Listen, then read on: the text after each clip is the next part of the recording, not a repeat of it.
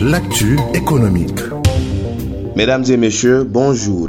Malgré une baisse de ses ventes en 2020, Total Sénégal a connu une augmentation de sa marge d'exploitation. En effet, l'entreprise a enregistré en début de semaine une valeur en hausse de 7,43% sur la bourse régionale des valeurs mobilières. C'est la deuxième plus importante progression pour un titre coté sur le marché financier sous-régional en ce début de semaine, après la progression de 7,5% affichée par Crown CM. Cette performance fait suite à l'annonce d'un dividende par action de 223,6 francs CFA qui va être payé au plus tard le 30 juillet prochain. Cette annonce a plus d'intérêt pour les investisseurs de la BRVM. Déjà, c'est le meilleur dividende payé depuis les cinq dernières années selon les publications faites par l'entreprise. Une performance qui intervient au terme d'une année qui a pourtant été marquée par la COVID-19 qui a réduit de 14% son chiffre d'affaires.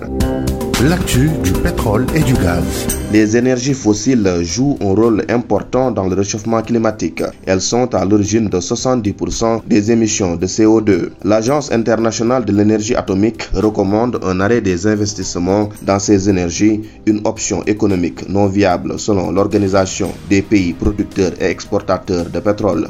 Mamadou. Selon l'Organisation des pays exportateurs de pétrole OPEP, la feuille de route 2050 de l'Agence internationale de l'énergie AIE va affaiblir l'économie mondiale. L'AIE recommande en effet aux pays l'abandon rapide du pétrole et du gaz pour atteindre la neutralité carbone en 2050. Une mauvaise option économique et un objectif irréaliste pour les grands pays Les ministres de l'énergie du Qatar et de l'Arabie saoudite ont annoncé qu'ils continueront à développer leurs installations pétrolières et gazières. Selon eux, la privation de liquidités pour le secteur aurait de graves conséquences.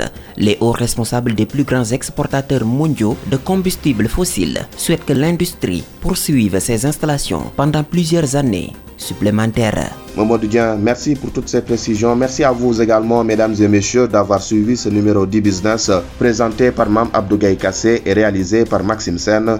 Nous vous donnons rendez-vous demain dans Dakar Direct.